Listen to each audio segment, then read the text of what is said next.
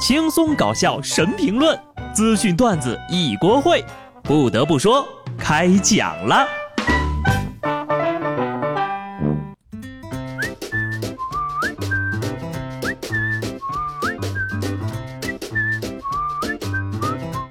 哈喽，听众朋友们，大家好，这里是有趣的。不得不说，我是机智的小布。在今天的节目开始之前呢，我想问各位一句：你有黑眼圈吗？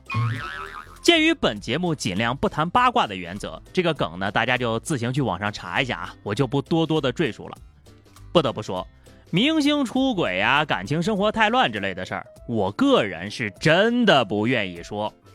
人家渣不渣、乱不乱的，和我有半毛钱关系吗？对于这种人，咱们吃瓜群众最好能做到一个不字，不屑一顾。我就觉得吧，出了这档子事儿，渣男语录肯定要更新了。两个人在一起就要相互信任，不要查看对方的手机。另外啊，还要提醒各位听众朋友，总和不同的人做运动，多个伴侣会增加感染疾病的风险，还请洁身自好。实在是迫不得已的时候呀，记得要有保护措施，不然一人得病，全家遭殃，小心人传人。话说，还真的有女生长达九年都乖乖的不看男朋友的手机吗？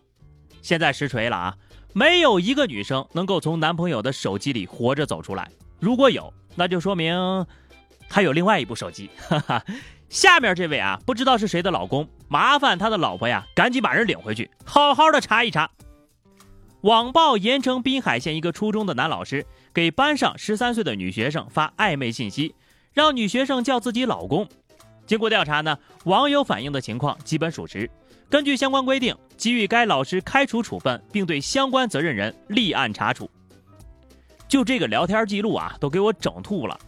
一个四十八岁的大叔拉着人十三岁的姑娘谈恋爱，心里没点数吗？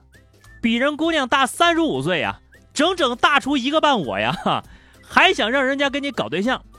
人家图你啥？图你老，图你不洗澡？隔着马赛克都挡不住这个人丑陋的面目，太侮辱教师这个高尚的称呼了。还有些个人啊，老司机这个称呼他也配不上，因为一个老司机呢是绝对不会犯这种低级错误的。四川乐山的交警接到了热心网友的举报，说这个街头呀出现了一只狗坐在车顶啊，期间呢这个狗呀还不慎滑落了一跤，倒在了前挡风玻璃上，好在车主立即靠边停车了。在车主接到交警队的询问调查的时候，他就说了：“哎呀，咱这个狗呀是训练过的，是狗是训练过的，但是这个主人欠教育。不得不说啊，我看了这个视频之后呢，这个狗呀应该是训练过的，要是一般的狗早就受惊跳下去了。但是这个司机用的这个方法不荒唐吗？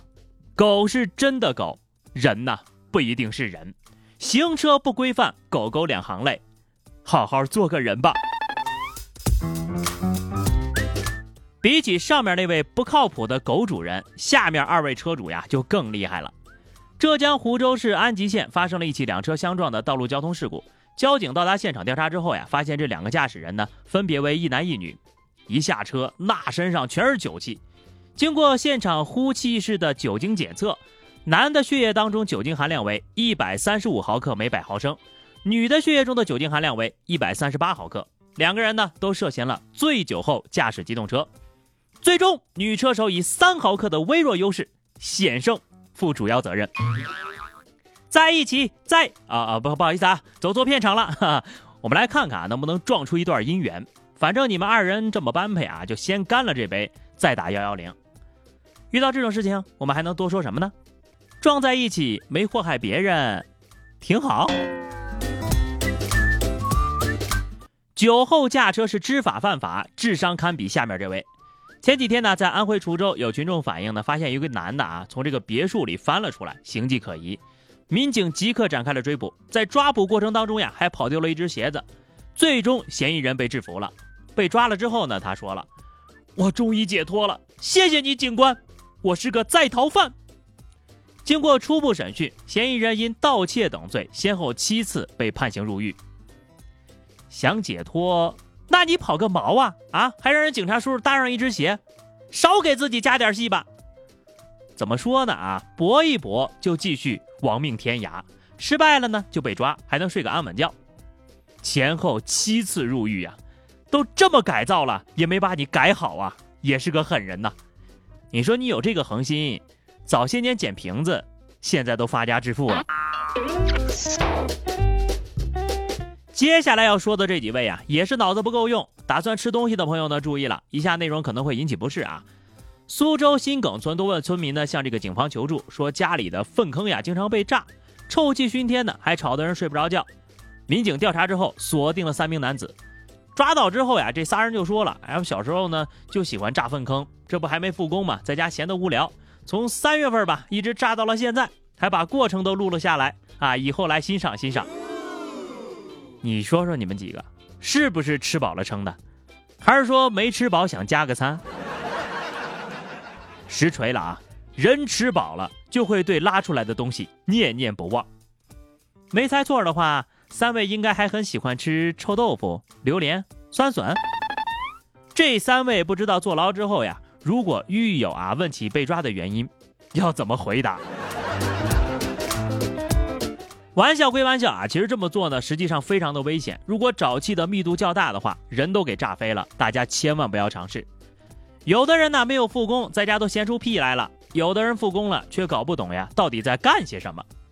话说，江苏苏州一家家具厂复工了，上演了一场庆复工赛接吻的活动，说什么是为了让大家放松一下心情，在每对选手之间呢，隔着一层消毒处理过的透明玻璃。现场呢共有十来对男女参加，非常的热闹。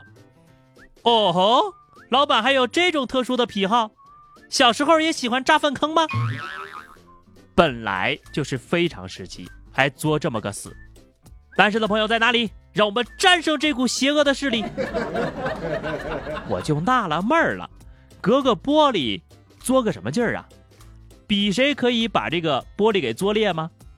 虽然说疫情现在有所缓解了，但是千万不能麻痹大意，跟口水有关的游戏。咱还是少玩一点吧。干工作就好好干工作，心态崩了呢就换一个工作。东北师范大学毕业的九零后小陈，曾经呢是一个电影美术设计师啊，他月薪高达四万。然而呢，就在连轴转的工作强度下，以及作品难以被认可的心理落差之下，身心疲惫的他表示：“哎呀，我已经变得不像自己了。”去年，小陈毅然决然的转行做外卖小哥。风里来雨里去，但是时间呢可以自由做主，脂肪肝都跑没了。他觉得又变回了曾经的自己。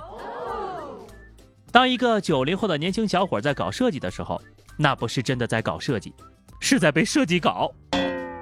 时代变了呀，你永远都不知道给你送外卖的小哥身怀怎样的绝技。有可能在你打团战赢不了的时候，他帮你轻松打赢了团战，还顺手拿了个五杀。也有可能在你设计出不了稿子的时候，他几笔就帮你完成了画图。看着他们离去的背影时，你情不自禁地说：“传说是真的，他们真的无所不能。”不得不说，身体呢是革命的本钱，感觉不舒服呢就赶紧上医院。江苏淮安一个小伙呢在烧烤店喝酒的时候突发心肌梗死，被送往医院抢救。医生要为他做手术的时候呀，小伙就说。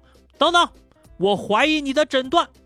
然后呢，他自己上网查症状，经过上网参考呀，他就发现自己的心肌已经出现了严重的损伤，甚至坏死，才同意做的手术。